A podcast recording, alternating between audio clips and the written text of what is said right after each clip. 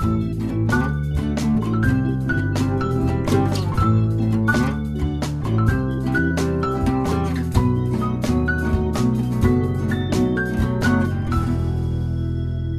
a todas y a todos, desde Frutillar les doy la bienvenida a la cátedra paralela número 50.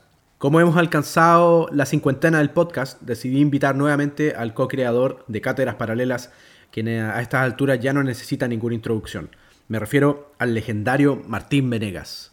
¿Cómo va todo, querido Venegas? Muchas gracias por lo de legendario.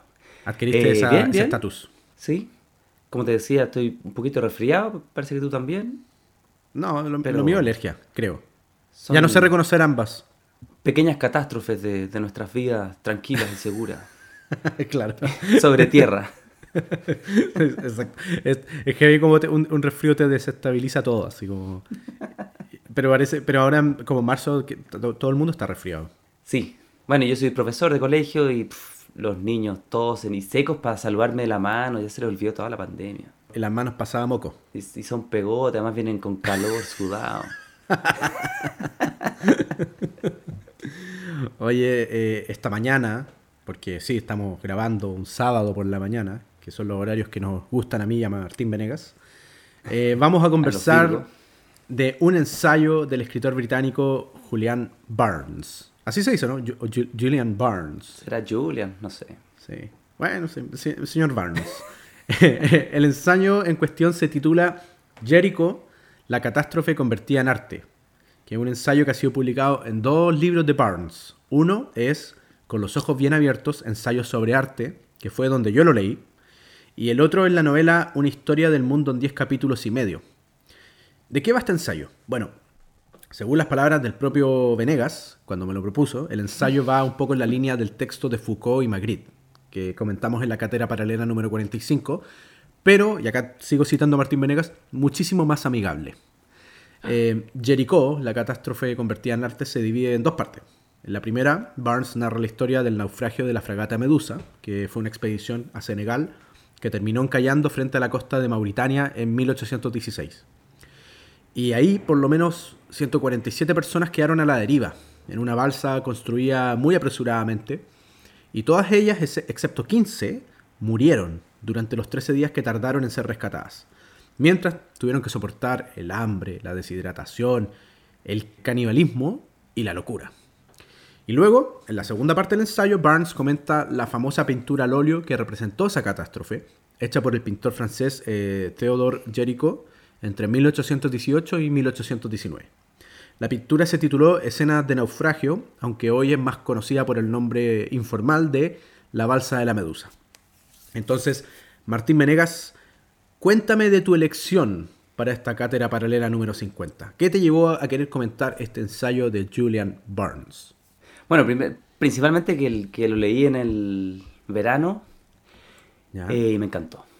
Y el- fue a una librería, la librería Ulises de Las Tarrias, y te decía que Sí. es una coincidencia, ¿no? Pero justo el lugar donde tú hiciste el lanzamiento de tu primer libro, Hace 10 años ya. y hace 10 años. Y cuando Sí. yo estaba ahí, el, yo asistí a ese, que estaba sorprendentemente lleno, porque no, no pensábamos que iba a llegar tanta gente. es verdad. estuvo bueno, estuvo bueno. Sí, sí. es cierto.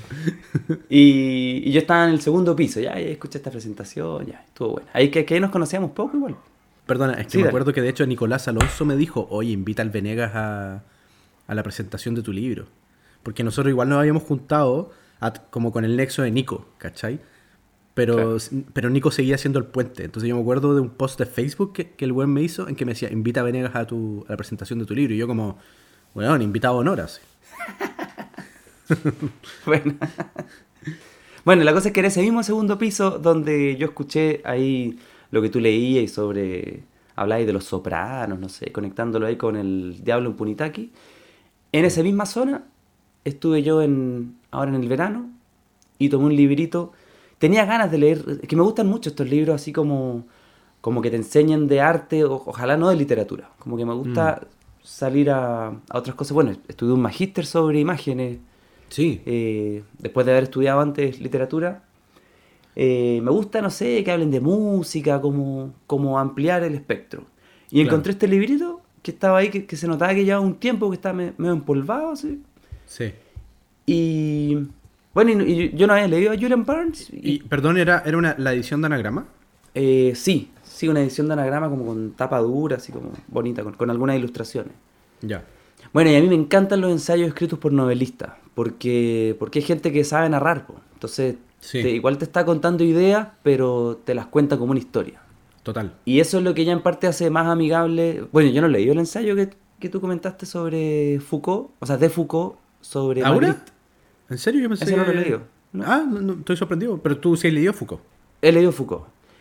Y, se, y tiende a ponerse. Y, y bueno, él, igual tiene habilidades de, de escritor, sí, pe- pero igual Sí. tiende a ponerse como, como que de repente la abstracción lo, lo lleva muy lejos, sí. Sí, sí, sí, sí. No, o sea, claro, como que lo que yo sentía, por ejemplo, con el ensayo este de sobre Magritte, es que en el fondo el Guani ya estaba jugando con ideas que iban más allá de, de la praxis de ver un, una pintura, ¿cachai? Como que, que, que Claro. no es lo que hace, creo yo, Julian Barnes. Como que Julian Sí, Barnes se porque- remite mucho a la imagen misma. Y algo que, que se le ha criticado, o sea, la, la gente que se dedica al arte, dice, oye, pero Foucault al final usa el arte para pensar en sus propias cosas, que en realidad es un uso muy legítimo del arte, Sí, sí, sí, sí. pero sí, pues su interés no es entender al autor, no, no le importa esa cuestión. Claro. Él quiere como, no sé, pensar cómo funciona la cultura, no sé, no sé, es como cosa más, más amplia. La Mm. representación, no sé, ya. Ideas Y grandes. este no, pues me gustó que este texto, eh, sobre todo este ensayo que seleccioné, que es el primero del libro, Sí, es todo un texto solo dedicado a una pintura. Total. Y eso para mí eh, es lo máximo. Así me, me- cuesta mucho encontrar textos que, que sean así de específicos, así como que te digan, vamos a desentrañar completamente, no sé, esta canción. Bueno, es lo que hace este podcast. Sí. Que Ah, dice, bueno, ya, sí, elegimos, elegimos un libro, ya, y vamos a hablar una hora sobre este libro. Claro. En lugar de, no sé, po, una reseña que diría, eh, sí, se trata de esto y esa parte no está tan buena, ya. No, porque es como capítulo a capítulo. Sí, sí, total. Y es que aparte que, em, bueno, hay, hay varias cosas, como, primero, es que fue muy chistoso, tú habías elegido otro texto, otro libro, primero. Yo te he dicho, oye, llegamos a la Claro. cincuentena, vamos a celebrar la cincuentena del podcast. Eh, y, y, y- y tú habías elegido otro libro que no sé si debería nombrar o no porque no le quiero tirar eh, mierda, ¿cachai? Pero, pero me pasó que si bien lo encontré divertido, entretenido, qué sé yo, no enganché tanto con el, con el libro, lo leí más por compromiso. Y luego cuando tú mismo no habías avanzado tanto en ese libro, yo te dije, ya, pero elijamos algo que, que sea más estimulante y divertido y, y qué sé yo, y, y breve también, por, en honor al Mm. tiempo, digamos. Y tú, y tú dijiste, ya, mira, tengo este ensayo. Y con este ensayo yo sí que fluí. Como que me, Claro. me, me- me encantó, me encantó eh, en un nivel también de que Julian Barnes es como de esos tipos de ensayistas que no hacen sentir las cosas como que, como que él es demasiado inteligente, ¿cachai? No sé si, no sé si me entendís, que es como... Mm, o sea, esto- al menos en este texto es así. Claro, como, por lo menos en el- sí, sí, no sé cómo serán los otros porque no lo he leído, pero quiero decir como, por lo menos en el texto que leímos, es es súper sencillo la operación que él trata de hacer, ¿cachai? Él la propone sencilla y la va desmenuzando de una manera paso a paso que también es muy eh, inteligible para cualquiera, creo yo, ¿cachai? Mm. Eh, pero además, igual yo me leí, porque este es el texto que abre, pero antes de este texto hay una introducción donde él explica la motivación del libro completo.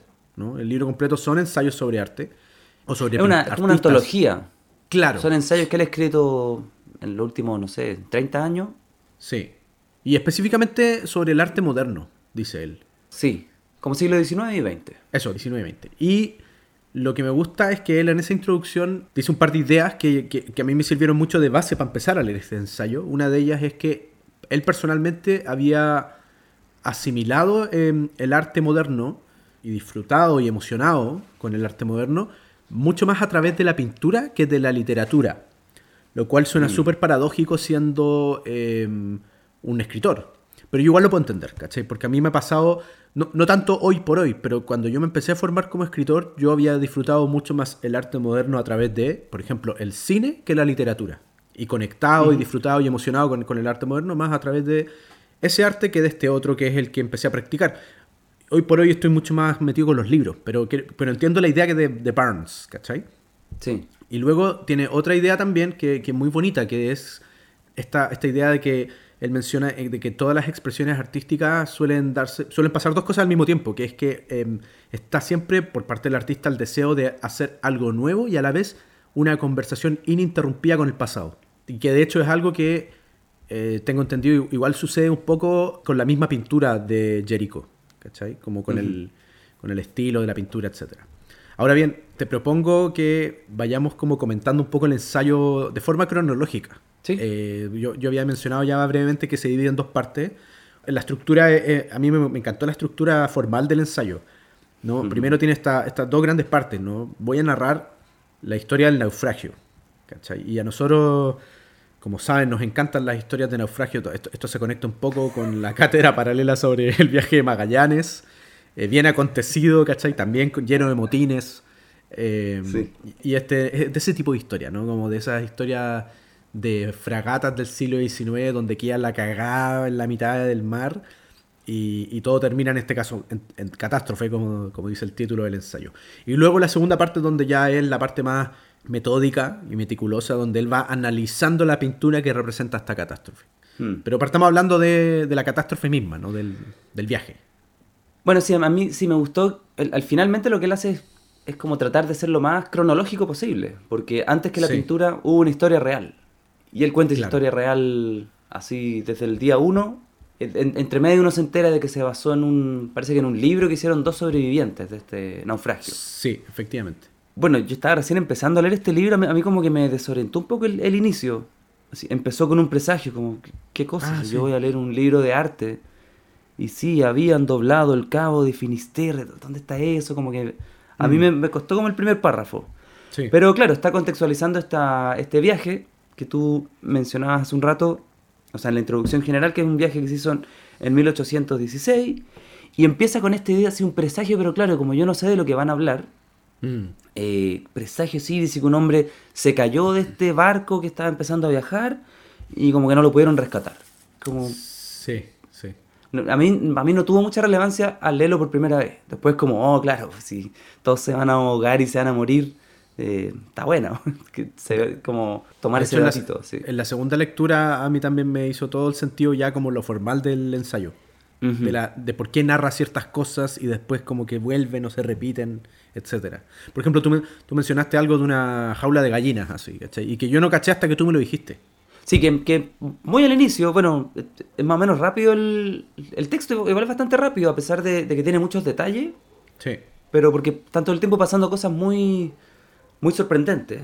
Eh, entonces, antes de encallar, había um, un tipo que hizo unos cálculos en, una jaula, sobre una jaula de gallinas, dice Julian Barnes, solo porque después va a retomar ese elemento al final. Entonces, y como que ahí encima, porque es como irrelevante, ¿qué, ¿qué, me importa ya? Entonces ahí él escribe y como que calcula y dice, no, vamos a encallar. Y nadie le hizo caso y eso les pasa. Se quedan ahí pegados porque topan con el fondo del mar. Claro, y que a nivel formal es, muy una cosa muy de escritor, eh, que es como de, de querer hacer esta cosa cíclica del final, hacerlo hacer un eco del principio también. Claro, que ahí está el presagio de esta persona que se ahogó o, que desapareció y también está este elemento de la jaula de gallina. Sí. Bueno, y muy rápido, eh, ven que los botes no son suficientes para todo, entonces arman una balsa. Con, entiendo que, no sé si desarmando la misma fragata. Sí, con pedazos de la fragata. El mastil usaron, eh, usaron cuerdas del mismo barco, ¿cachai? Como eh, bien improvisada la fragata. A pesar de que, bueno, habíamos compartido por WhatsApp que existe un plano que uno puede ver en internet. Hay un dibujo que hizo uno de los sobrevivientes. Y, es, es el pedazo de, de estructura igual, pues. Si el fondo como que querían meter 147 personas ahí. Y, no caben. O sea, están ahí parados apenas, pensando ah, ah, que, la Tierra no debería estar tan lejos. Claro. Y, empieza ya medio, ya es medio angustiante esta cosa de que se suben a la balsa y la balsa se empieza a hundir. Y queda como un metro bajo el agua, así como las personas. Sí. Y bueno, pero tendrán que aguantar ahí hasta que lleguen a tierra, porque van a haber unos botes que los van a ir tirando no sé si estaba tan claro ahí dónde estaba tierra. Me imagino que desde la fragata igual tenían manera de saberlo. encalló esta cuestión porque el nivel del mar no era tan alto, parece. Me imagino. Entonces, ah, deben, deben haber pensado que estaban cerca de la tierra, pero no se veía tierra a la vista tampoco. Sí, sí, sí. Entonces, eh, de hecho, chocaron con un arrecife, tengo entendido. Sí, pues sí.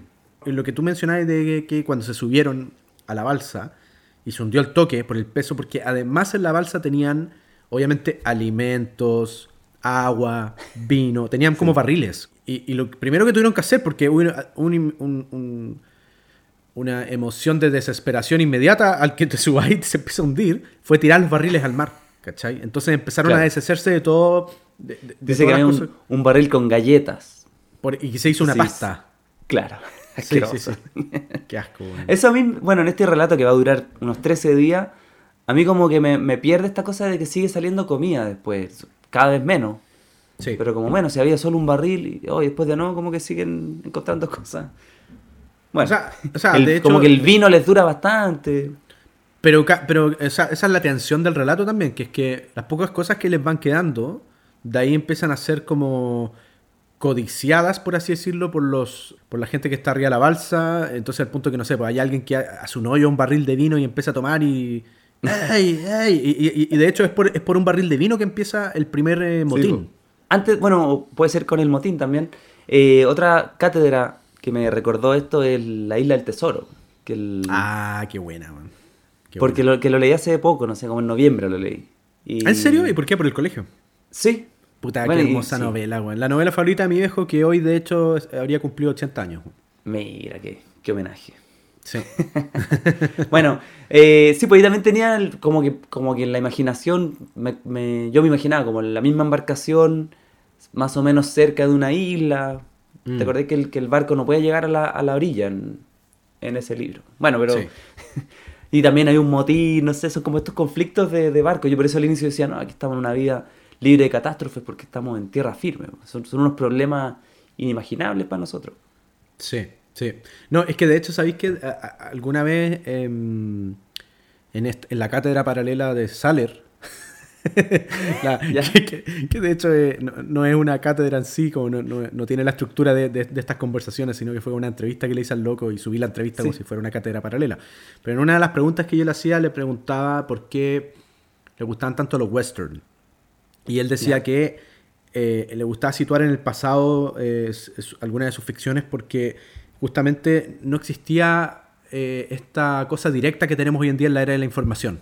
Donde, no sé, bueno, hoy en día en- en un barco y bueno, ya- ya- llamada por radio, ¿cachai? O, o llamada Claro. satelital, ¿me entendís? ¿cachai? En este caso, por ejemplo, en, el- en la catástrofe de la Medusa, no había nada que hacer, pues, weón, ¿cachai? Estaban ahí a la deriva y a, y, y a ver qué a ver qué pasa, a ver si aparece un barco, ¿cachai? Como que están así. Y más encima, em, bueno, hay un detalle importante que lo mencionaste tú cuando conversamos por WhatsApp, ¿no?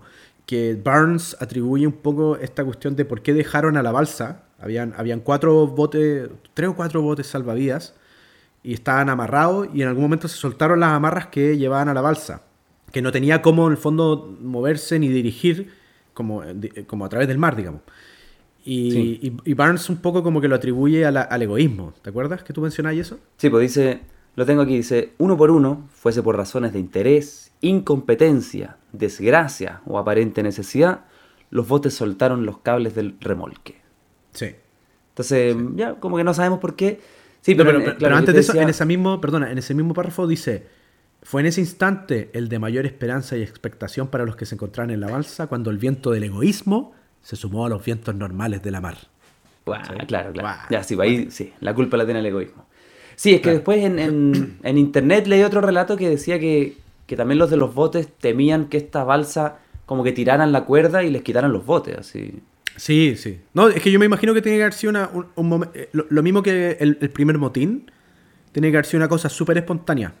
¿Cachai? Sí. Oye, onda, desde un barco, desde un bote salvavidas, oye, nos está, nos está arrastrando para atrás, oye, ya, suelta la weá, ¿cachai? Como que Mm. me imagino así una cosa muy de- del momento. No tan premeditada, Bueno, quiero decir.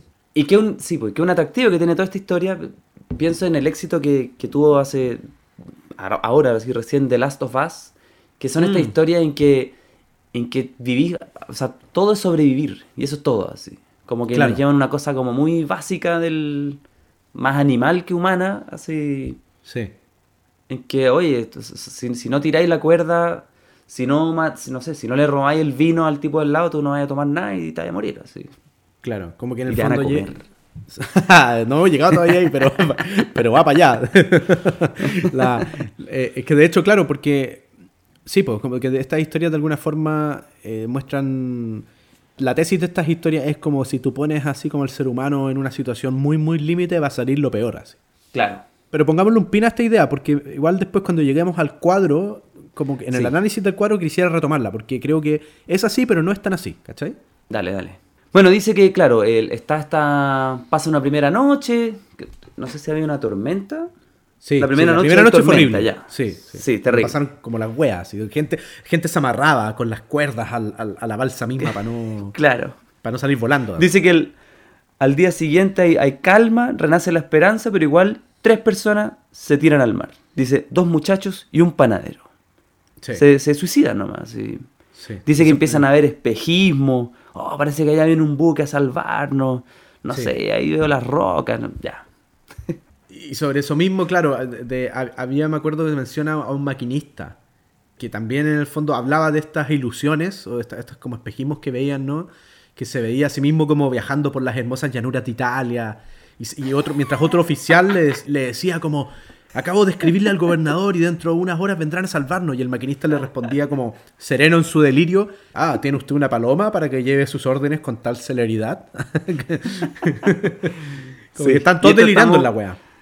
Y esto es como segundo día, ¿no? Bueno, pero ahí ya había habido un primer levantamiento. Sí. Hay un amotinado, entonces lo, lo arrojan al mar. Es muy como las cosas que pasaban en la historia esta de, de Magallanes. Sí, tal o cual. sea, Y- y- tiene sí. que haber cierto sistema de justicia ahí. A- Aunque Claro. parezca el, no sé, el caos total, no pueden aceptar amotinados. pues. Entonces el que se amotina se le condena a caer del- de la balsa. Ah, este, no, pero este no. Este, un amotinado, lo arrojan al mar. Después dicen, ya, mejor lo salvan. Lo Ah, sí, sanan, Do- porque el tipo Dominique. está como mal. Y después vuelve a atacar. y ahí sí que se muere. Sí, así como malagradecido, güey. Vuelve a motinarse. Ah, pero el primer motín empezó justamente porque rompieron un tonel de vino, po. Sí, Y entonces, y entonces eh, más encima pasó que eh, por el agujero donde habían abierto el tonel empezó a entrar agua de mar y se estropeó Claro. el vino. O sea, porque una Entonces- cosa, ya, Sí. tomar vino, ya. Pero echar a perder el vino que queda, no, pues así que No, sí, inaceptable. Exactamente. Y ahí doblemente enloquecidos, estos tipos trastornados como que decidieron llevar a todos a una destrucción común.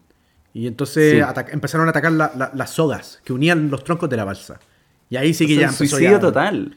Y ahí empezó una batalla la balsa. campal. Sí, como, bueno, así, en, en- en medio de las olas y de la oscuridad de la noche empezó una batalla encarnizada entre, entre estos eh, Sí. loquitos del vino y, y el resto de la balsa. Y, y entonces... Dice que es con puñales, sables y mordiscos. Así es. Esa onda. Ah, No, chacal, pues, weón, chacal. Y más encima ahí los, bar- los- los barriles de vino cayeron por la borda, el último barril de agua también cayó. Entonces, cuando al final estos tipos fueron sometidos, la balsa quedó llena de cadáveres. Claro. Entonces, sí, pues ahí empiezan estos delirios que, que tú contabas recién. Mm. Dice que tratan de pescar a un tiburón. Entonces doblan eh, ah, sí, eso fue muy choro. una como con una bayoneta y le ponían una como una chapita para pescar un tiburón. Y cuando llega un tiburón, endereza la chapita. Como, que entendí como que hicieron un anzuelo y Sí, como te un anzuelo grande. anzuelo. Sí, y sí, no pescaron nada.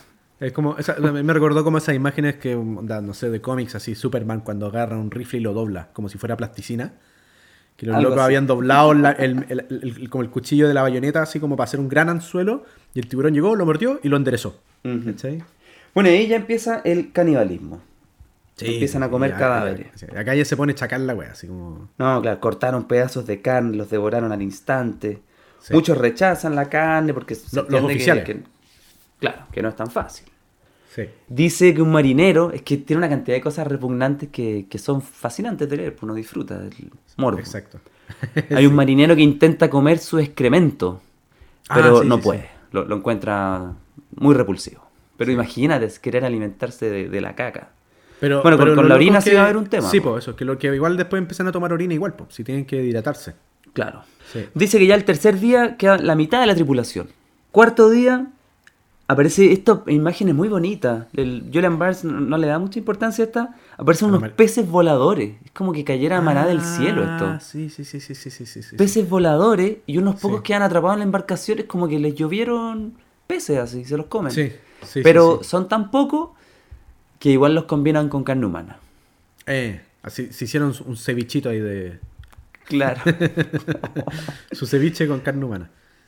Después hay un tercer motín y quedan solo como 30 hombres. Y En de esos el- 30, la mitad igual estaban todos mal heridos más encima. También, pues claro, y mal alimentados. Sí. Después ya, séptimo día, dos soldados beben ahí a escondida, de, parece que de otro barril de vino. Y esos los arrojan al mar. Que era la que tuve de nombrar ahí de que tiene que haber una ley, una suerte de ley en esta cuestión y en el fondo se había preestablecido de alguna forma, tácita incluso, que el, el weón que se portara mal al agua. Sí.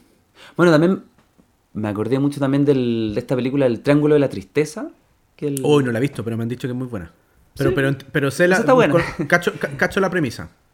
Ya, pero también, también es una historia de un naufragio y que y, y empiezan a pasar este tipo de problemas, de, no sé, pues, de pelearse por quién se come las galletitas que quedaron guardadas en una mochila, Mm. ese tipo de cosas. Sí. Eh, no es que ilumine esta historia ver la película, pero, pero hay, un, hay una cercanía. sí. Ya, después dice que quedan 27 tripulantes y solo 15 están sanos. Y toman una decisión muy terrible, que es arrojar a los enfermos.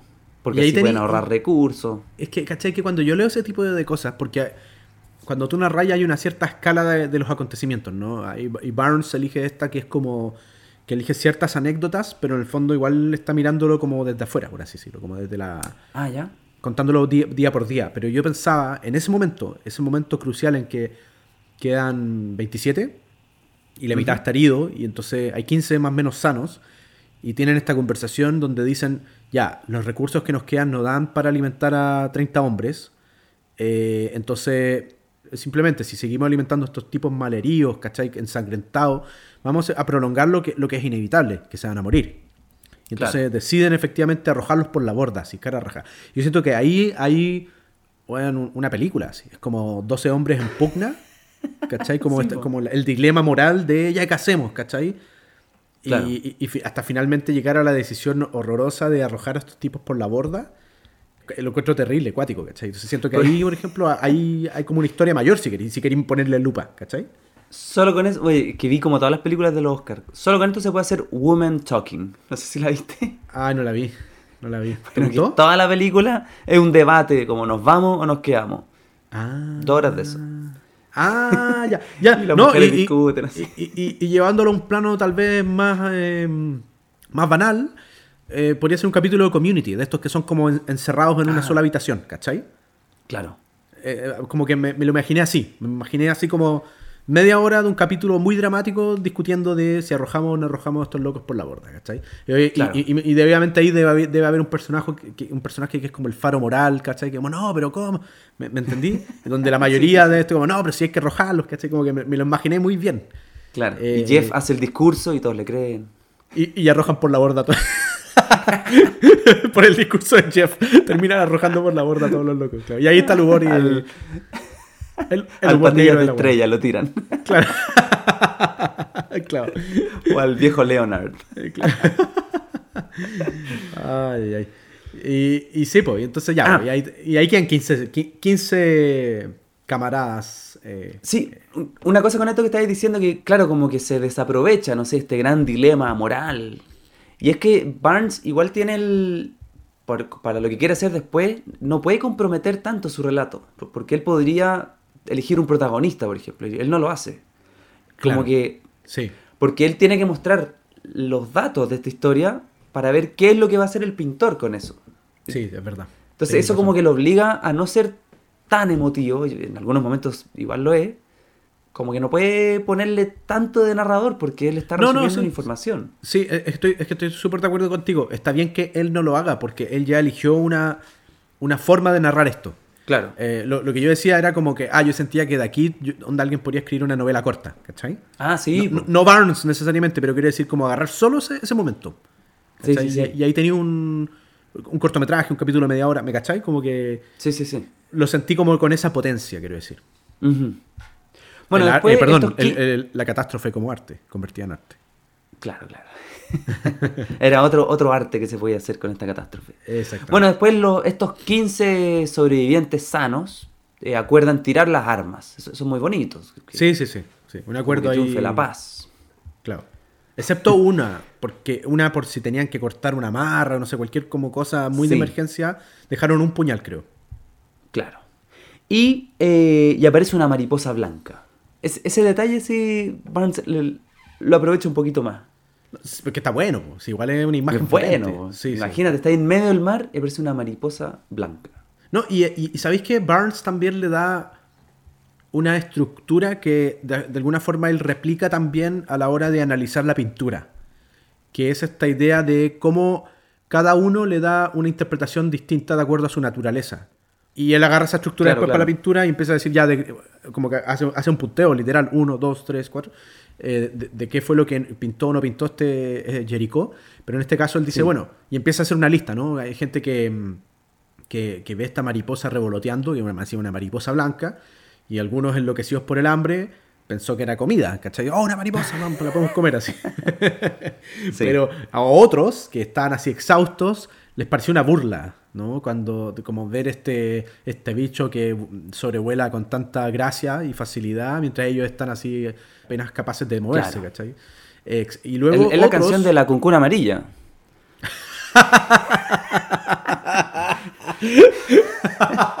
la referencia, Un gusano que, que envidia a los que vuelan.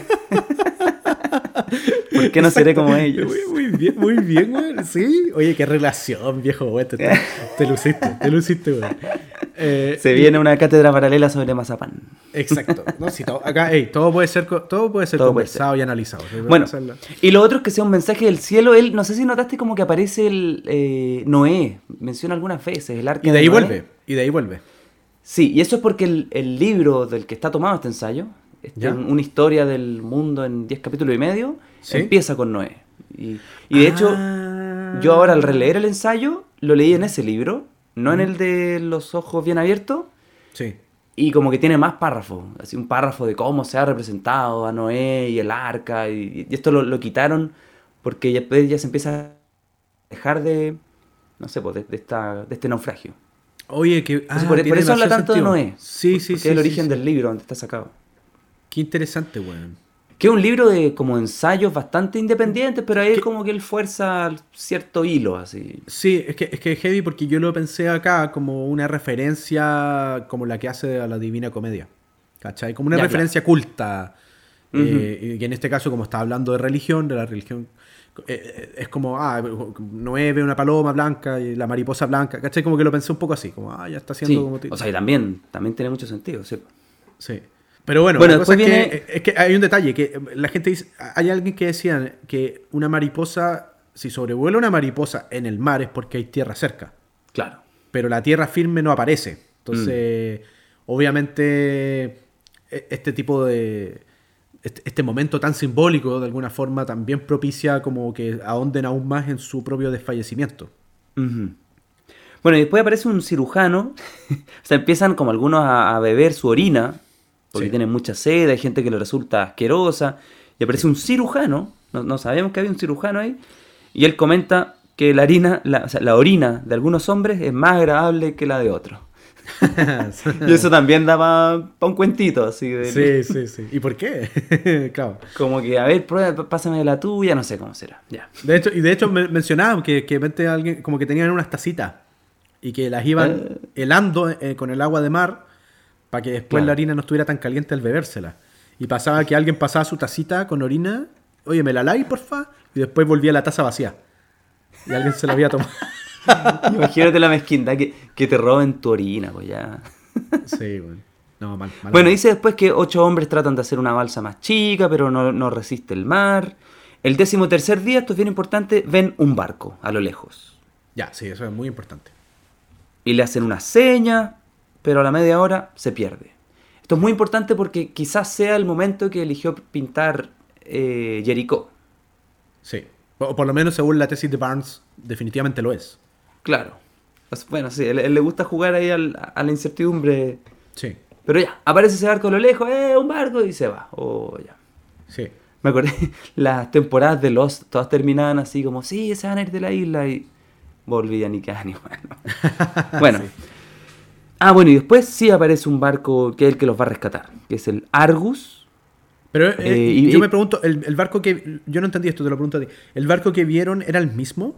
A mí me parece que no. Como que era un barco que iba pasando. No sé si justo ahora se acercaron a una ruta de los barcos. Porque, porque pasa que en el fondo, ya, está hasta media hora en que, en que, ven el barco a lo lejos y después desaparece y, es, peor, que el, peor que el avistamiento de la mariposa. Es horrible, pues, es como de la alegría de que vamos a ser salvados pasaron al abatimiento total, ¿cachai? Claro. Y, y de Barnes dice, envidiaron la suerte de los que habían muerto antes que ellos. Y luego, a las dos horas de ese momento, ven el Argus.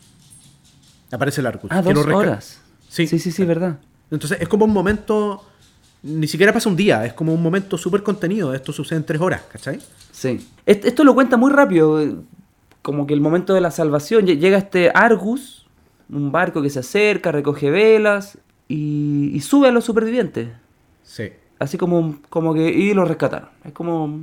en realidad lo más interesante era ver el sufrimiento, no este final feliz.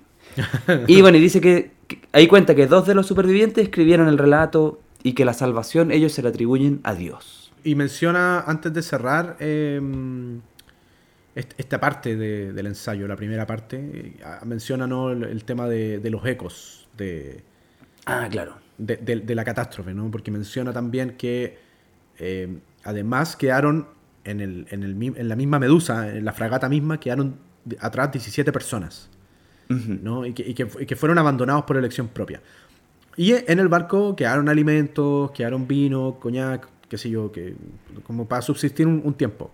Y al principio estuvieron tranquilos, estuvieron como más de un mes, 42 días creo que fueron, ¿no? Sin que nadie acudiera a ayudarlo. Pensando justamente que lo que les habían dicho que era como, ya loco, si ustedes se quedan, pero vamos a volver con ayuda. Y obviamente la ayuda no mm. volvió. Entonces, eh, finalmente después de los 42 días decidieron construir una segunda balsa con partes de madera que quedan de la fragata, pero, pero digamos, esa balsa desapareció. Entonces tienen que haber muerto en el mar. Y luego está lo que él llama el eco del eco, que es que los últimos cinco hombres que quedan en la fragata, después de muchos días que hubiera partido esta segunda balsa, como no podían construir una tercera balsa, uno de los marineros decidió subirse eh, arriba de la jaula de gallinas. Que es lo que tú mencionabas de la jaula de gallinas, donde el, tipo que había, dicho, había hecho los cálculos para eh, pasar por el arrecife, eh, había hecho estos cálculos arriba de esa jaula de gallinas, entonces uno como que comprende que es como la, en teoría podría ser la misma jaula de gallinas, ¿no? Mm.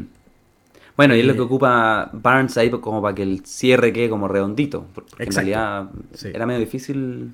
O sea, bueno, no, había que cerrarlo de alguna forma y él hace. Y este tipo se tira en la jaula y se muere. Sí. Y eso fue. Pero sí, y, lo, que se hundió muy cerca, o sea, a menos de medio cable, dice, no sé. Muy sí, como que está al lado de la medusa. Así como un poco, un poco absurda la, la muerte, por así decirlo. Y de ahí pasamos ya a a la segunda parte del ensayo que también es... O sea, cambia el tono, obviamente, porque la primera es una narración de la catástrofe. Y la segunda parte, derechamente, es ya la pregunta, primero, cómo se puede transformar la catástrofe en arte, ¿no? Y en base a eso, entrar en, la, en el análisis de la pintura de Jericho. Y, acá, perdón, antes de entrar quizás, o, podríamos entrar de esta forma a, a ese análisis, Encontré súper fascinante la, estructura que toma, la forma del ensayo mm. mismo. Como, bueno, como tú me has mencionado mucho, nosotros dos somos seres muy estructurados, virgos. y, creo que Barnes tiene como una forma de analizar un poco así, ¿cachai? De que cuando dice ya, partamos, empecemos con lo que, con lo que Jericho no pintó. Oh, en, vez de entrar. Es lo que más me gusta de todo el ensayo. Es que es fascinante, weón, porque es como. Em, antes de mirar la misma imagen y analizarla, bueno, analicemos lo que decidió dejar fuera. Y empieza a hacer como un punteo. Y literal pone, uno, no pintó la medusa encallando en el arrecife. Dos, no pintó el momento en que soltaron los cables. Tres, no pintó los motines. Cuatro, no pintó el canibalismo. Cinco, no pintó los asesinatos en masa para protección propia. Seis, no pintó la aparición de la mariposa, que es un momento, como decíamos antes, muy simbólico. Eh, siete, no pintó los supervivientes con el agua hasta la cintura, que era algo que sucedió en la balsa que se, que se iban hundiendo porque era precaria, entonces le llegaba el agua hasta los tobillos, qué sé yo, a las pantorrillas, etc. Y ocho, no pintó el momento mismo del rescate. Y luego, sí. que es muy bonito, dice, bueno, pero ¿por qué no pintó estas cosas? Y dice, mm. bueno, no pintó lo primero, la medusa encallando en el arrecife, porque sería muy político. ¿Por Mm. qué sería muy político? Y digo, ¿qué, qué, qué- por qué? ¿Cachai? Uno no, no entiende. Porque él propone, antes de hacer este punteo, que uno observe esto con, con ojos de, de ignorancia, creo que dice, ¿no? ¿Cómo es la frase que dice? ¿Te acordáis? Ah, los del el ojo inexperto. Devolvamos a nuestros ojos la ignorancia para escrutar Ah, esta pintura, ¿cachai? Entonces es muy bonito porque efectivamente si yo la miro sin saber nada, no necesariamente llego a estas conclusiones a las que él empieza a llegar, ¿cachai? Eh, Y te explica, ¿no? Que en el fondo eh, hay, hay una lectura política detrás de este momento, ¿cachai? Porque Hmm. la medusa fue, sí, fue un naufragio, fue una noticia y fue un cuadro después, una pintura. Eh, pero también fue una causa, ¿no? Porque lo- en, en Francia los bonapartistas estaban atacando a los monárquicos. Entonces, el comportamiento de- del, del capitán de la fragata, que obviamente fue paupérrimo, revelaba la incompetencia y la corrupción de la Armada Realista. Y, la- y además la general insensibilidad de la clase dirigente hacia quienes estaban bajo su mando. ¿Cachai? Entonces él decía, bueno, efectivamente los paralelismos con la nave del Estado encallada habrían sido demasiado evidentes y toscos, ¿no? Como esta, le- habría Sí. tenido- onda, la medusa encallando en la arrecife habría sido la, la pintura explícitamente política, con el momento, ¿no? Mm. Porque, recordemos, esto, el- el- lo de la medusa, la catástrofe sucedió en 1816 y la pintura se inauguró en 1819. O sea, tres años después, fue bastante inmediato, ¿cachai? Mm. Eh, es como hoy por hoy que sucede, no sé, una catástrofe, eh, qué sé yo, eh, como muy extraordinaria, ¿cachai? Y, y al tiro es como, haga una película, haga una serie. Como que Ah, tiene, sí, sí. Bueno, tiene el- esa cosa de relación con. Hollywood. Sí. No, y lo otro que pensaba es, es lo que pasa cuando, cuando hay grandes acontecimientos y uno ve las portadas de diarios o, o los titulares. No sé, me acuerdo uno particularmente ridículo en que estaban las protestas estudiantiles y, y las últimas noticias tituló eh, Camila Vallejo no quiso mover la colita Mm. porque la gente se lo pedía. Es como, y, y salió eso y la gente dice, oye, pero ¿cómo ponen esa parte de la historia habiendo podido publicar tantas otras partes más relevantes? No sé, el movimiento estudiantil, no sé. Sí, sí, sí. El encuentro que aquí hace el mismo ejercicio de el- el- lo que elige pintar deja fuera muchas otras cosas. Y no sé, pues habrá gente que diga, oye, que fome esto, pues desaprovechó la oportunidad de criticar a las autoridades, no sé, a, Claro. a los monárquicos. Sí, No, sí, sí. No, no toma ese camino. Es, es algo podría que, ser un camino, que, sí. que nos cuesta verle la relevancia a algo que pasó hace tanto tiempo, hace, no sé, casi un poco más de dos siglos. Claro. Pero creo que eso sí nos pasa cuando, cuando nos cuentan una historia, no sé, cuando uno ve un documental de algo que uno ya conoce y uno dice, "Mm, no sé, acentúa demasiado tal cosa. Sí, sí, sí. Todas estas películas basadas en la historia real, no sé. Ya. Bueno, tenemos, sí, pues, no, no sé si de como para ir punto por punto, yo creo que... No, pero yo tomaría los más importantes. Por ejemplo, son, que a, que a mí me parecieron los más importantes, porque el, el 1 y el 2, que es la medusa encallando, que sería muy político, y el momento en que se sueltan los cables del remolque y, y la balsa que abandonada, que él dice que es simbólico, en verdad creo que los dos son medios políticos. ¿Cachai? Sí. Como, eh, y, y luego la- la- la- esta- voy a tomar las ideas como jugosas, por así decirlo, que a mí me parecieron como Dale. en- en-. Los motines durante la noche, él dice, sería muy teatral y da eh, una, una analogía que a mí me gustó mucho, que es que dice, bueno, fundamentalmente porque pintar eso habría sido como una de esas peleas en los salones de las películas del oeste, ¿no? Y de, de serie B, ¿cachai? Sí, sí, sí. Donde todo el mundo participa, se agarra la combo, hay una silla que se rompe, se rompe una, una botella en la cabeza de alguien, ¿cachai? Entonces pasan demasiadas cosas y, y entonces eh, y sería muy sobrecargado la pintura, ¿cachai? Se puede decir Entonces mucho más porque- menos. se mezcla como criterios no sé, ideológicos, así, no, no quiero comunicar tal idea política. Y Sí. por otro lado también hay cosas formales. Se ve, se ve feo, tanta acción simultánea, va a ser un desorden de pintura. Y yo quiero hacer algo muy estructurado. Sí, Que total. es lo que Eh, resulta finalmente. eh, y eso es muy bello, ¿no? Que hay, efectivamente, hay como una idea de- formal de lo, que- de lo que hay detrás de la pintura. ¿Cachai? Sí. A mí este texto en su conjunto me recuerda mucho a la filosofía de la composición de Edgar Allan Poe. ¿Ya? Un texto que, que al menos en, en su idea me gusta mucho. El que este que donde él dice, ya voy a explicar cómo escribí El Cuervo. ¿Ya? Y, y dice que lo va a demostrar como, o sea, que él escribe poemas como si fueran un problema matemático y hace una cosa como hiperracional, muy en la línea del detective que él mismo inventó, que como que toma una, una situación extraña y todo tiene explicación. Mm. Pero él hace, a diferencia de Julian Barnes, él hace como que todo necesariamente llevaba al, al poema que él publicó. Y eso es Mm. engañoso, pues eso es mentira. La obra de arte se hace como lo cuenta Barnes, en que dice, ah, podría dibujar esto, que igual está entretenido. Ah, no, pero se me cae este aspecto y que no me gusta. Mejor Sí. empiezo por acá. Ah, no, tampoco. Y ahí uno va descartando cosas Sí. y resulta lo que resulta. Este. Poe juega como a la hiperracionalidad y también es chistoso que lo haga para discutir de esto de la inspiración divina y esas cosas. Sí. Eh, pero sí, a mí me gusta el- como que de verdad uno aprende a pensar como un artista al, al leer este ensayo. Total. ¿Qué es lo que Barnes puede hacer? Porque, y esto después lo, lo menciona muy al pasar en otro de sus ensayos del libro, y es que de esta obra están los, los, los bocetos, Sí, sí, sí. está sí. como el proceso. Sí, Entonces, sí. de esto no es de la nada, así que él, que él se puso a inventar posibilidades, sino que él vio versiones que Jericho trató de pintar y que después no le gustaron. Es que, es que cacha que eh, qué interesante lo que está diciendo, porque, por ejemplo, yo lo leía y hacía al tiro como lo- los paralelos con efectivamente el proceso de escritura. y, y- y de- desde mi propia subjetividad. Entonces, me encontraba muy fascinante esto porque yo, por ejemplo, también cuando afronto algún proyecto de escritura, tengo cuadernos. ¿Cachai? Como, Claro. Y creo que era donde voy tomando apuntes, ideas, conformando la idea. Y, y- y obviamente hay demasiadas cosas que se quedan afuera que uno propone. Ah, me voy Sí. a ir por acá. Y empezás a desarrollar esa idea y decís como, no, sabes que no es el camino. Y queda ahí en el camino Mm. y, y la desechaste nomás. Y queda en ese cuaderno, por así decirlo, ¿no? Y luego, por ejemplo, también hay eh, lo que tú llamáis los borradores. ¿Cachai? Efectivamente, tú tenías un primer borrador, un segundo borrador, un tercer borrador de algo que es y finalmente termina no siendo el resultado final. ¿Cachai?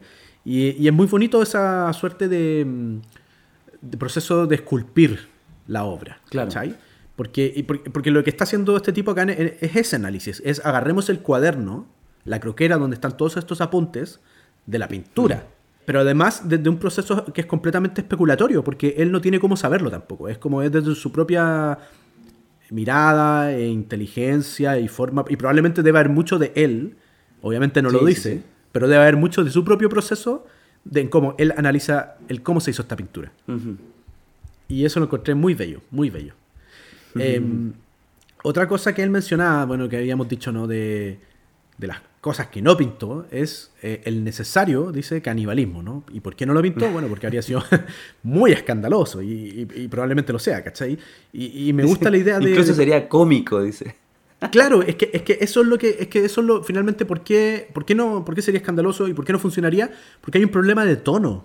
¿Cachai lo que dice? Hay un problema de tono, ¿cachai? Porque en el fondo, e- efectivamente, Jericho hizo un bosquejo de canibalismo en la balsa y cuando uno mira ese bosquejo que está incluido en el ensayo, eh, hay un como un musculoso superviviente royendo el codo de un musculoso cadáver, ¿cachai? Entonces que resulta como ridículo. no da, y eso no da con el tono, bueno, queda fuera, ¿cachai? Está- Es como literal así, Mm. no, esta parte está fuera de tono. Estoy escribiendo una novela, qué sé yo, como dramática y, bueno, hay una parte que es excesivamente paródica o com... No, fuera. Claro. Y podríamos Bueno, y así mencionar también el, el de la mariposa. Ya, dale. Sí, el de la mariposa que él dice, y me gusta también la idea, pero ¿y por qué no pintó la llegada de la mariposa? Que habría sido muy linda. Bueno, por eso mismo, ¿cachai? Que en el fondo hay una suerte de acercamiento muy tosco en su apelación emocional. O sea, sería. Primero no parecería, dice, es que eso me encantó. No parecería un suceso auténtico a pesar de que lo fue. ¿Cachai? Porque en el fondo es demasiado como ensoñado el momento de la mariposa, ¿cierto? Mm. Y entonces, por lo mismo, podría quedar como una cosa demasiado cursi, ¿cachai? Pero a la Claro. vez, dice él, y esto es la- volvemos a la idea de lo formal de la pintura, hay un problema de escala, ¿cachai? Mm. Porque una mariposa blanca de 6 u 8 centímetros de ancho, que llega a una balsa de 20 metros de largo, eh, no, va a haber problemas de escala de lo que tú veis, ¿cachai? Como que tendría que pintar la mariposa más gigante- grande. Sí, pues. Ahí sí que ya queda muy falso. Claro. Entonces, efectivamente, no se puede. De la misma forma que dice no se puede no, la- el pintar a los locos hundidos en el agua porque se te pierde la balsa. Y si se te pierde la balsa, de nuevo, problemas formales, ¿cachai? Sí, pues, No- no, no se se entiende. Claro. Va a parecer que Parece los locos están flotando en el agua. caminando Sí, en las aguas. Exactamente, ¿cachai? Entonces, como que tiene. Es, bu- es bueno como la, la lógica que hay detrás de todas estas decisiones que no pintó. Todo eso es lo que él no pintó. Y, y le pone esa frase. Dice, eso es lo que no pintó. Y como Sí. que aprieta enter dos veces. o sea, quedan dos espacios y dice, ¿qué pintó entonces? Eh, Bueno, ¿qué les parece que pintó? También es simpático, así como, como, como didáctico, así, como si Sí, fuera un sí. profesor hablando. así. Le habla al lector. Y ahí es donde él dice, eh, vamos a escrutar esta, esta, esta imagen como si no tuviéramos conocimiento de la historia, que, que es complicado porque te acaba de contar la historia, pero olvidémonos de eso y qué es lo que realmente vemos. Que es un ejercicio que a mí, las veces que lo hicimos en el, en el magíster, o, alguna vez me mandaron a, no sé, describa esta imagen, es lo más agradable que hay, así como, como que uno, al, al verbalizar lo que está viendo, como que ve muchas más cosas, pues es algo muy agradable de hacer. Sí. sí, sí, sí. Bueno, y entonces sí, pues él, él, eh, él empieza hablando de este barco diminuto en el horizonte que yo no había visto nunca en esta pintura. Ah, en serio, yo, yo lo noté. Es que, es que uno, perdón, es que uno se fija al ver la pintura en obviamente los polos de atracción que son estas dos ideas, ¿no? De la verticalidad, de los que están, de- del tipo que está con el paño, eh, como llamando a algo, y de la Sí. otra lado que es como el- este, este, este tipo que está de espaldas abatido. Pero, pero cuando tú te fijas en el paño que está moviendo el tipo del más vertical de la pintura, por lo menos yo me pasó, ¿no? Igual te fijas, ¿qué es lo que está Ya. llamando? Claro, uno busca así, porque está claro que, que miran todos hacia el mismo lugar. Mm. Sí, sí, sí. No, yo, yo no lo había notado hasta, hasta leer esta descripción. ¿Ya? Y sé que a mí me pasó que, el- bueno, esta pintura es, es muy, muy grande y está en el Museo del Louvre en, en París. Sí. Y yo estuve frente a esa pintura eh, la vez que fui hace, hace algunos años. Bueno, es un museo muy grande. Estaba con, con alguien más, quedamos ahí cansados, nos, nos sentamos ahí a Sí. descansar. Y me acuerdo de haber quedado al frente de esta pintura y como mirarle y decir como, ah, es famosa esta cuestión. Y no cachar nada de lo que, de lo que cuenta Barnes, como que... Eh, Como que me gusta ese contraste de una mirada totalmente inocente que yo vi como, ah, esta pintura es como típica. Y nada más.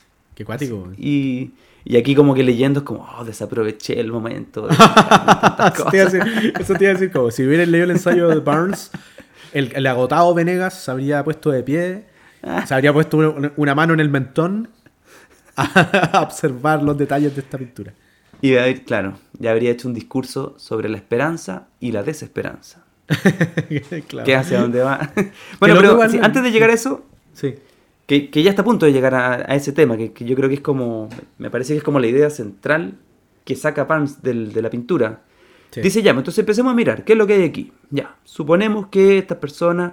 Ah, bueno, si están las personas ahí, bueno, suponemos que ya las rescataron, porque si no, no sabríamos de ellas. Cosa Claro. que en realidad no tenemos idea, porque podría ser toda una construcción imaginaria. Aunque en la época en que esto se pintó, la historia era muy conocida. Entonces los que la vieron, si, si piensan inmediatamente en este hecho noticioso de hacía dos años.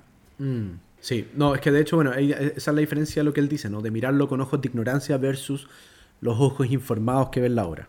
Y en este caso, Claro. cuando, hace ese comentario, está hablando con los ojos en- eh, entendidos, pues, de la gente que, por ejemplo, la vio en el momento contemporáneo a, a la pintura. Eh, sin embargo, igual él, eh, él dice, bueno, pero igual devolvamos nuestros ojos a la ignorancia y, y escrutemos esta pintura sin tener conocimiento de la historia naval francesa. Y, Sí. y veamos qué está sucediendo, ¿cachai? Veamos qué está sucediendo en, el- en la imagen misma, por así decirlo, ¿no? Bueno, esa ignorancia le permite eh, interpretar, o sea, observar como realmente uno ve las imágenes, que, que siempre con, con duda. Uno muchas veces no, no está seguro de si, por ejemplo, aquí él dice esto es el amanecer o el atardecer. No, no Sí. sé, po. por la pura imagen no, no queda claro. Claro. Eh, bueno, el tipo es creativo también, dice algo como, puede que sea el amanecer, pero a pesar de eso, el buque Salvador no se dirige hacia los náufragos que están en una zona más oscura.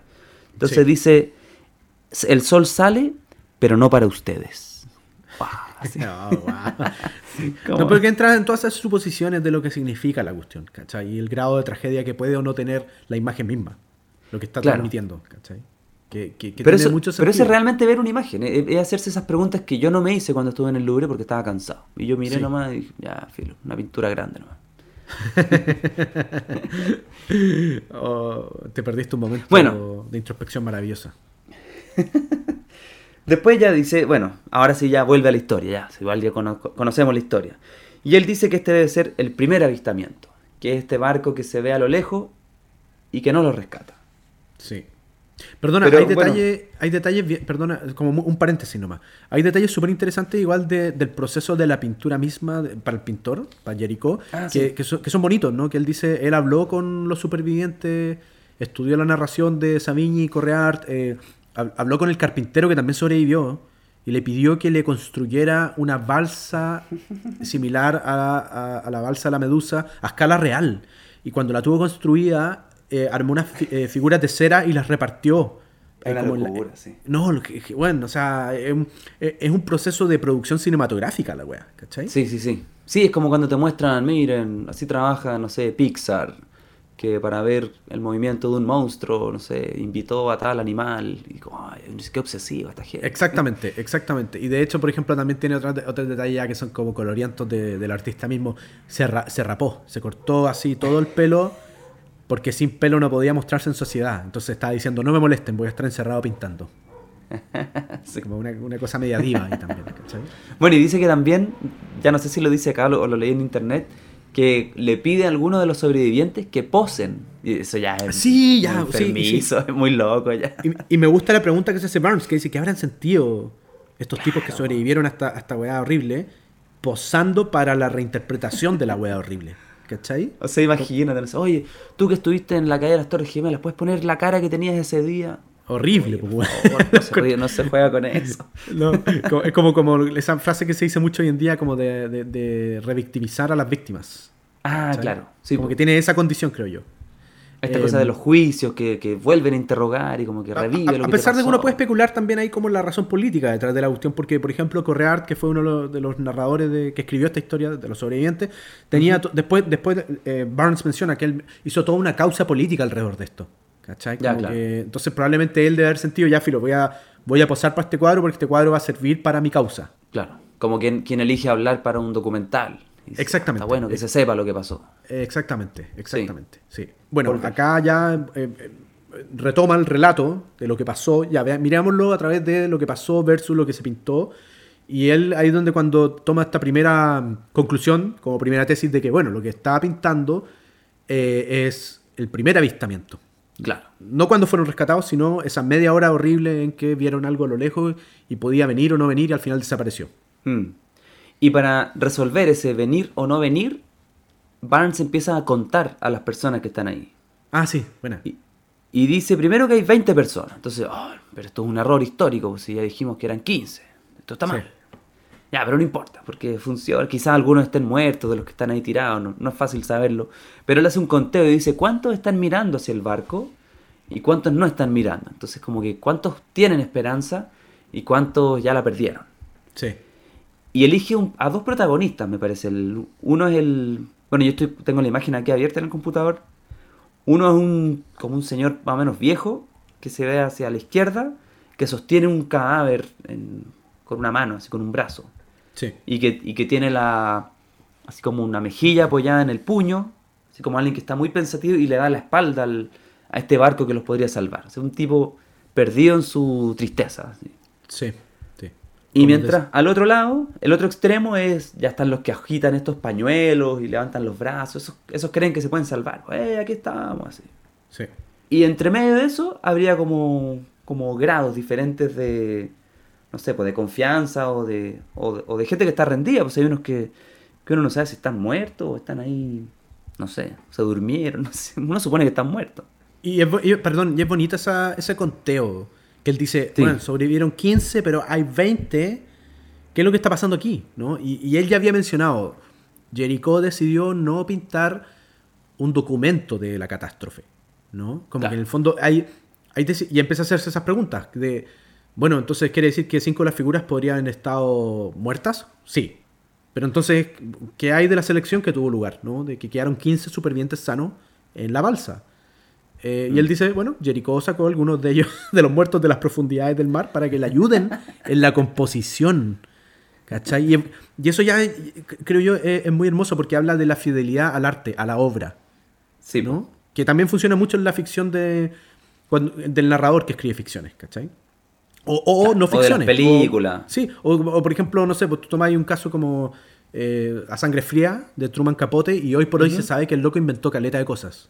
Claro. Como que inventó conversaciones, qué sé yo, como que en el fondo, para que la obra tuviera una potencia de algo que se vende como no ficción, igual tiene que tener elementos de la ficción para funcionar. Y no estoy hablando de, de- de la- de co- narrar necesariamente como un escritor de novelas, sino también de inventar como un escritor de novelas. Sí. Bueno, que son las típicas quejas, no sé, con cada temporada de The Crown sale alguien a decir que, oh no, no sé, la reina no fue tan astuta cuando habló ahí, no sé, salen esas discusiones. Claro. Con, sí, po. con la- cualquier ficción que esté basada en, una, la realidad. Sí. Y sí, pues yo estoy totalmente con Barnes de que el... O sea, yo creo que todo el mundo sabe cuando, cuando ve una ficción de que tiene elementos ficticios y, y uno ahí puede juzgar. Exacto. Sí, exactamente. y yo prefiero tener buenas pinturas y buenas, y buenas historias que, Sí. que no sé, pues, que hechos fidedignos. Para eso hagamos informes, ¿no? No sé. Eh, Claro, veamos la noticia, o el reportaje Claro. de la tele, ¿cachai? Como que no... Estoy súper de acuerdo contigo. Eh, de ese señor tú que mencionabas que está mm, de dándole la espalda a la esperanza, como dice. El viejo doliente. El viejo, el viejo doliente. Me encanta ese análisis que hace de... Bueno, ¿qué está haciendo este viejo? Está lamentando la muerte del hombre que tienen en su regazo. ¿Y quién es ese hombre? ¿Es, es su amigo? ¿Es su hijo? Dice. Eh, está comprendiendo que nunca los van a rescatar o está reflexionando que aunque los rescaten nada importa porque la muerte él la sostiene en sus propios brazos. Y entonces dice, habla ahí del ojo informado, ¿no? El ojo informado, Sí. el, el- el ojo que, que ve la cuestión y hace estas relaciones con la cultura, con el arte y la cultura. Y dice, bueno, uno podría también pensar que este padre e hijo, dice él, son un motivo de canibalismo atenuado. ¿Cachai? Pero, ¿Cómo? Claro. ¿Por qué? Y te dice, bueno, porque acuérdate del episodio de eh, en la Divina Comedia de Dante del conde Ugolino, que llora en la Torre de Pisa entre sus hijos moribundos a los que acabó comiéndose. Que hago ahí también el nexo a la cátedra paralela de la comedia de Dante que, que grabamos. Que- Y lo encontré muy lindo Estamos porque celebrando. que- Es, la esa- cátedra 50, tenemos que conectar con las otras, está bueno. Absolutamente. Y de hecho tú, Venegas, hiciste, vari- por ejemplo, la relación con Mazapán y la cuncuna amarilla. Como que, que, que es muy pop, pero, pero en este caso él también hace esas relaciones, ¿no? El, el ojo Sí. informado que lee una obra efectivamente puede hacer relaciones con otras, ¿cachai? Mm. Y, y eso también es muy lindo a la hora de la apreciación artística. Sí. Bueno, y con esto, él decía esto, esto que, que, no sé, que a mí me parece que es como la, como la tesis central de cómo Barnes observa esta imagen, y es que habría un equilibrio entre la esperanza y la desesperación. Que el- Claro. la pintura se queda en esa incertidumbre, no, no sabemos si estas personas se van a salvar, no sabemos si van a quedar como los que ya están ahí tirados muertos, y que entonces por eso es una imagen que tiene tanta luz y tanta oscuridad, Sí. eh, tiene esa ambigüedad que, que permite como que uno se siga haciendo preguntas a partir de los detalles que están ahí. Claro, sí. De, bueno, de hecho también el, el- el tipo que representa la esperanza, que es el más vertical, el que tiene el paño eh, como más levantado, el paño rojo, eh, Sí. también dice no, no documental, porque no pasó así. Como que los locos parece que hicieron como una suerte de bandera con eh, el metal de los barriles que desdoblaron. Sí, Como que hay- hay- había toda una operación media tosca de cómo eh, llamaron al barco que, que vieron a- en el horizonte. Y en cambio acá él dice, no, acá hay un loco con un paño en su mano, ¿cachai? Y que está arriba de un barril. Que no, fu- Claro. no sucedió así, otro- pero- Sí, A mí me, me me no me imagino bien que esa cosa de, como los aros del barril. que, lo- metálico. claro, como que los pusieron en Sí, vertical. porque eso hace un brillo No, yo creo que era para armar, eh, para alcanzar altura. Como hacer una bandera. ¿cachai? Es y para tirar algo ahí adentro. No, no, no, no, literal, mete- los locos agarraron la estructura metálica, que era un, un aro, la desarmaron y las tiraron y la dejaron como un palo vertical. ¿Cachai? Ah, ya. Entonces, básicamente, como el, el- el asta de la bandera. Eh, pero, alto.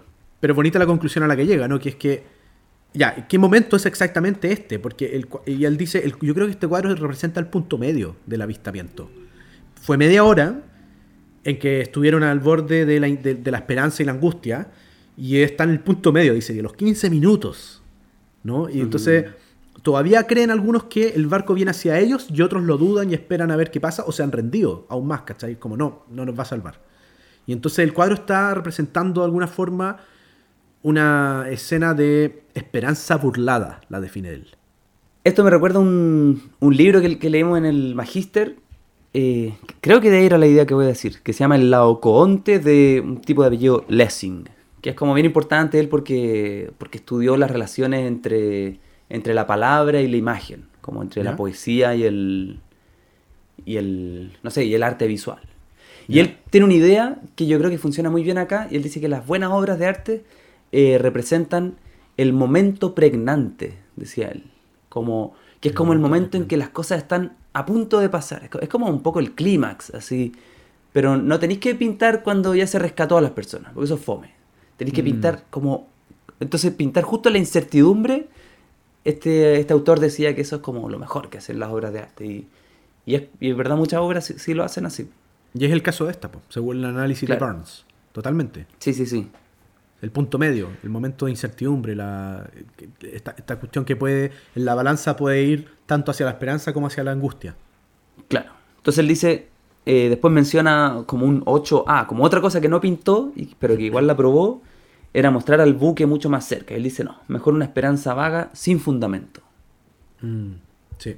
Que de hecho él mencionaba que era mucho más cinético, decía, me acuerdo, que, que había, que era mucho más como movedizo. Eh, y, que en, en ese sentido, claro, bueno, no funcionaba, pues, porque en el fondo la, la versión final es menos activa y por lo tanto expresa una pregunta menos precisa. Las señales parecen más vanas y el azar del que depende la suerte de los supervivientes es más aterrador. Y es ese momento pregnante que tú estás diciendo. Sí. El... Bueno, después viene algo que ya comentamos un poco, que el- esto de priorizar el arte por sobre la vida. Y me interesa una pregunta que él dice que es una pregunta muy ingenua, pero igual hay que hacerla. Dice, ¿por qué están tan sanos los supervivientes? Ah, sí, muy buena esa wea. Es muy Es buena. muy...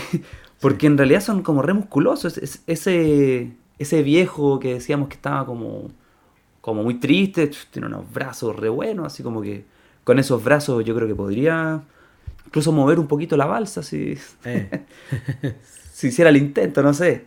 claro. Y bueno, y ahí él dice, sí, pues como que, no sé, como que la razón sería estética nomás.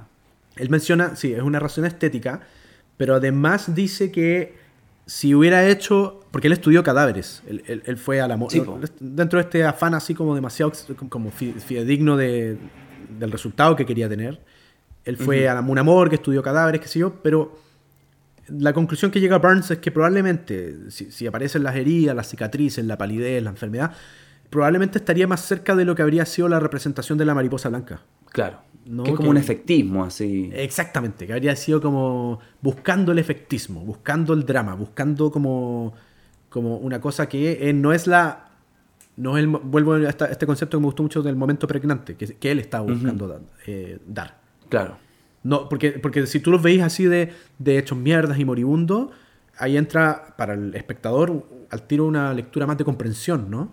De que tú te ponís, empatizáis con el, con el caído, por así decirlo, en una obra. Con el caído que, es, que, que, que sí está demacrado o, o que está... ¿Con cuál se Como cuando tú veías una serie muchas veces o una película, tú te, te, te ponís del lado del underdog, ¿cachai? Entonces, si está todo hecho mierda, son todos estos underdogs que merecen ser rescatados porque todos tenemos una propensión hacia los finales felices. Y por lo tanto, Ya. eh, y por lo tanto habría una, una eh, de nuevo la mariposa, ¿no? Como, como eh, este efectismo, pero a la vez, y esto también es interesante, pero a la vez eh, hay una cierta energía en el cuadro, que es una conclusión a la que llega Barnes también sobre la lectura o interpretación del cuadro. Entonces dice que como estas figuras son lo bastante robustas, transmiten esa fuerza que el lienzo desata en Mm. nosotros, las emociones más profundas, submarinas, y que pueden Sí, sí, sí. transportarnos a través de corrientes de esperanza y desesperación, júbilo, pánico y resignación. Y eso es muy lindo, porque efectivamente eh, eh, es uno de los triunfos de, de esta pintura. Mm. ¿Qué es esa fuerza que, que está en, estos, en esta musculatura, pero también en esa, este oleaje que se está, es un, mar agitado, la, la- toda una cosa muy de la época, esto de la época del romanticismo, así. El, Sí, sí, sí, sí, absolutamente. Tú, tú tenías una conexión con, con Drácula.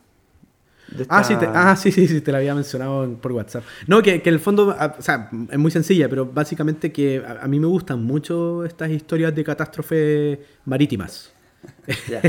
Y, y en este caso, claro, que una de las cosas que se plantea el ensayo de Barnes es que, es que el arte te permite reinterpretar un hecho verídico, pero que puede ser, en mi opinión, reinterpretado artísticamente desde muchos lentes distintos, ¿no? Entonces yo hacía, claro, el- la lectura con Drácula, que también es otra cátedra paralela que mencionamos y que también nos detuvimos en el momento del desastre marítimo que sería eh, la llegada del Demeter. El viaje del Demeter, que es donde viene el conde Drácula como escondido en este barco, ¿cachai? De, del oriente a occidente. Y, y que en el fondo es una lectura, creo yo, a través del género fantástico terrorífico, de una catástrofe marítima. ¿cachai? Entonces el Demeter vendría siendo como la medusa, ¿no? que es la fragata que encalla, pero en, en el caso del Demeter los tripulantes van muriendo uno a uno en el viaje. ¿cachai? Y en el caso de la medusa van muriendo por la acción desesperada de querer sobrevivir. Em, Sí. Y en el Demeter es por la presencia subrepticia del conde Drácula en el barco. Y en ese sentido, Drácula vendría como absorbiendo la monstruosidad, o toda la monstruosidad de la que es capaz el ser humano, cuando se encuentra en una situación límite como la de la balsa de la medusa. ¿Cachai? Es como todo este, todo este horror del canibalismo y de, y de los motines y, y- y de los muertos que van, o la, o la gente que van arrojando por la borda de la balsa, se representa en una sola imagen de, de- de un monstruo. Ya, ya, ya. Es otra forma de, de interpretar un, hecho, ¿me cachai? Artísticamente, quiero decir. Y eso es muy lindo, Sí. ¿no? Que en el fondo tú tenés como un abanico de géneros y posibilidades para hablar de una tragedia o lo que sea, ¿cachai? Como eh, eh, artist- en, en el arte. Y eso es bacán, porque también, de cierta forma tú lo entendís con el ensayo de Barnes. Que él hace este análisis justamente para llegar a una conclusión y que es que, ¿sabéis qué? Finalmente, no triunfa el ojo informado al leer una pintura, sino que triunfa el ojo ignorante, porque la pintura misma sobrevive a su propia historia, ¿cachai? Cuando tú veis Venegas en el, en el Louvre viendo este cuadro, no tenía idea de la historia política que había detrás, ¿cachai? Eh, Claro. eh, él, él dice, la religión decae, pero el icono permanece. Un relato se olvida, pero su representación sigue fascinando. ¿Cachai? Triunfa el Entonces, ignorante. por- como, Claro, el ignorante que hace lo posible por entender, sí. po. Obviamente, sí. Pues, o sea, No, no, que... no yo en el Louvre, porque ahí yo... Maldito Venegas, es cierto. No, no, no, sí, claro. Si tú te hubieras parado frente al cuadro y hubieras dicho, ¿qué está sucediendo en esta imagen? Eh, claro, ahí habría triunfado tal vez el ojo ignorante. Pero la idea de Barnes es que, es que finalmente el cuadro se desprende del ancla de la historia, dice. Y entonces lo, Sí. que, lo, que, lo que gana finalmente es lo que él llama la emoción del arte. Y eso lo encontré muy lindo, ¿cachai? Hmm. Que es que en el fondo nosotros podemos leer una, una pintura y representarla con una serie de decisiones etiquetadas, como lo hizo él, de 1 a 8. Pero deberíamos comprender que son solo anotaciones de lo que produce el cuadro, la sensación que produce el cuadro. Y él, y, Claro. y él, pro- y él propone, y me encanta eso, tenemos que recordar los nervios y las emociones, ¿cachai? Como el fondo, lo que tiene que haber sentido el mismo pintor al momento de, del proceso de la obra, ¿cachai? Que- y, yo- Mm. y cuando dice eso yo lo siento, porque yo también he sentido esa emoción de cuando tú estás, insisto, vuelvo al cuaderno de borrador de, una, de un proyecto de libro, cuando tú dais con una cosa acertada, de, de cómo resolver un problema eh, narrativo y es como, oh, weón, la raja, ¿cachai? Como que te produce genuina alegría, así Sí. como... Y, y- y yo creo que él está hablando de eso, ¿no? Y, y Mm. finalmente dice, claro, hay una fidelidad a la vida al comienzo, sin duda, pero una vez que el proceso está en marcha, la fidelidad al arte es la mayor prioridad. Mm. Y eso me encanta. Sí. El... Bueno, ya casi al final, es decir, a la penúltima página, eh, escribe tres reacciones que hubo ante esta pintura en, en el momento en que se, que se Ah, presentó sí. en público. Sí. Eh, entonces salen unos críticos que lamentaron la falta de referencias específicas, o sea, lo contrario de lo que tú estás diciendo ahora, como que ellos querían que diga la fecha, el lugar, como que sean más informativo que artístico. Y que él dice que es como, pero era deliberado no hacerlo así. Sí, pues, era intencional. Él Claro. te quiere hacer una obra de arte, no quiere... Sí. Bueno, de- me acordaba mucho también al- con este ensayo en lo que hace eh, Mario Vargas Llosa sobre Madame Bovary, que tiene este libro sí. que se llama La orgía perpetua, que es, bueno, más obsesivo que Barnes porque, porque es un libro más, más grande y que se basa mucho en las cartas que escribía Flaubert mientras hacía Madame Bovary. Y ahí como que van quedando muchas de sus decisiones, no sé, lo, cuánto le costó escribir la escena de, no sé, de esta feria agrícola, ya, y como que están todo ese tipo de, de detalles. Y que finalmente, o sea, Flaubert también es alguien que se basa en un hecho histórico, pero después da lo mismo. Él, él se basa Mm. en una noticia de una mujer que había sido infiel y no sé si, si también Ah, se sí. suicidaba. Sí. Pero después abandona ese hecho y porque lo que importa es el arte. Eh, pasa algo como por el mismo estilo. Sí. Claro. Hay una vida, hay- pero la vida es la que adquiere la misma obra. La que Claro. propone la misma obra, por así decirlo. sí. Bueno, otra reacción es, bonita, una de, de Delacroix, que es otro pintor que dicen que fue modelo de una de estos, que hizo uno de los muertos. Sí, sí, sí. Y este Delacroix dice que cuando vio la, la pintura se echó a correr. Y salió corriendo así como por la calle, así, no sé si lo emocionó mucho, ¡ah! corriendo Es, así. es- es muy del romanticismo la reacción. Sí, sí, sí. Sí. Pero también es, no sé, sí, es como infantil. Bueno, el romanticismo tiene mucho de. También a veces de infantil. Sí. Como de un niño que como que le dice, no sé, nos vamos a ir de paseo, no sé, al parque de diversiones. ¡Ay! Y el niñito sale corriendo. Sí, sí, sí. Ya, sí. pero vuelve. eh". La. La emoción del arte, pues. Sí. Y por último pone Barnes la- un comentario del mismo Jericho en su lecho de muerte, que, que murió muy joven, como los, no sé, como 30 años, 32 años, algo así. Sí. En su lecho de muerte le preguntaron, oiga, ese cuadro tan bueno que usted hizo, dijo, ah, una viñeta. Sí. Bah, una viñeta. Así como que, como, Como que fue un dibujito, ¿no? Sí. Sí, pero le dedicó como tres años al dibujito, ¿no? Pero, pero también es muy de- pero también ahí habla del artista, como de, es muy de la figura del artista, ¿no? Esta weá de que lo que puede ser eh, maravilloso para alguien no necesariamente es para el mismo tipo, ¿cachai? Que, que- que pasa uno que pasa el tiempo y sobre todo porque eh, hay que comprender que para Jericho este cuadro era el, el inicio de su carrera como pintor, de su, ¿cachai? Entonces como Ah, que claro. en el fondo para él era porque eligió, eh, él escogió deliberadamente este incidente porque era muy conocido y porque podía generar i- gran interés público y al mismo tiempo ayudarlo sí, a impulsar su carrera. Entonces, es como, yo lo entiendo perfectamente porque a mí me pasa eso con mi primer libro.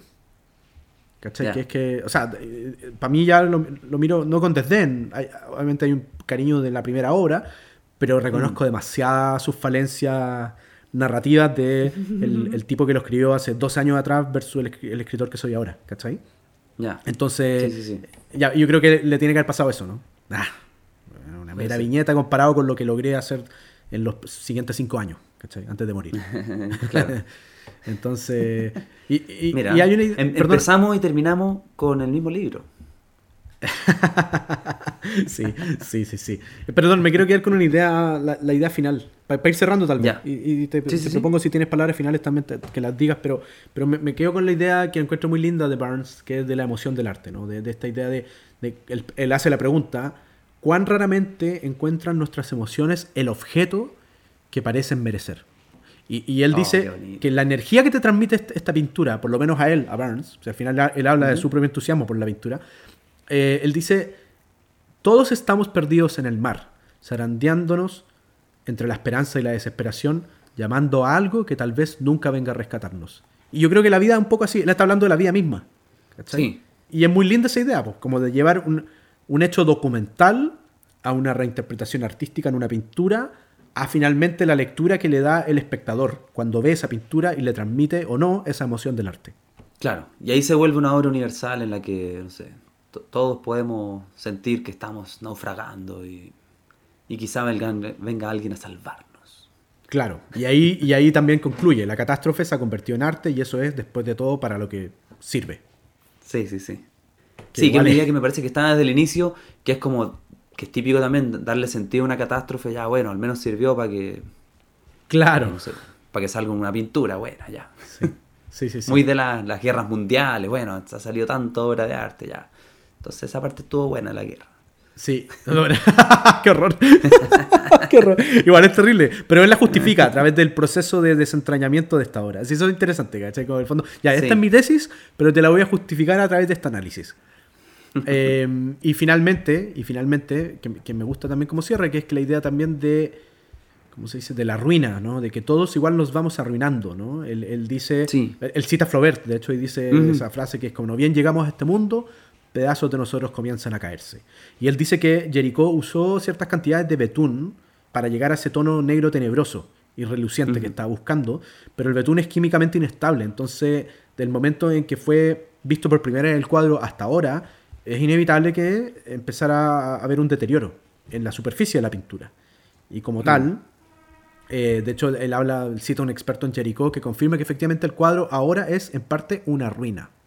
Y, Sí, y es- y es nuestro principal experto, y no, no dice quién es, nuestro principal experto. dice. Sí, sí. Pero en el fondo esa idea de, de lo que se va arruinando, ¿cachai? También es... eh, o sea, no, no, no solo, no solo somos nosotros, también la misma obra de arte. Por lo menos en su superficie. Claro. Eh, no, creo que, no sé si lo dijimos al inicio, que esto podría ser también una, una metáfora de, de nuestras voces, o, o al menos de la mía, que, que estoy tan resfriado ahora, hace 50 capítulos, recuerdo haber estado lleno de buena salud.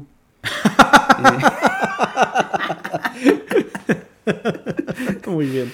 No bien llego a este mundo, pedazos de nosotros comienzan a caerse.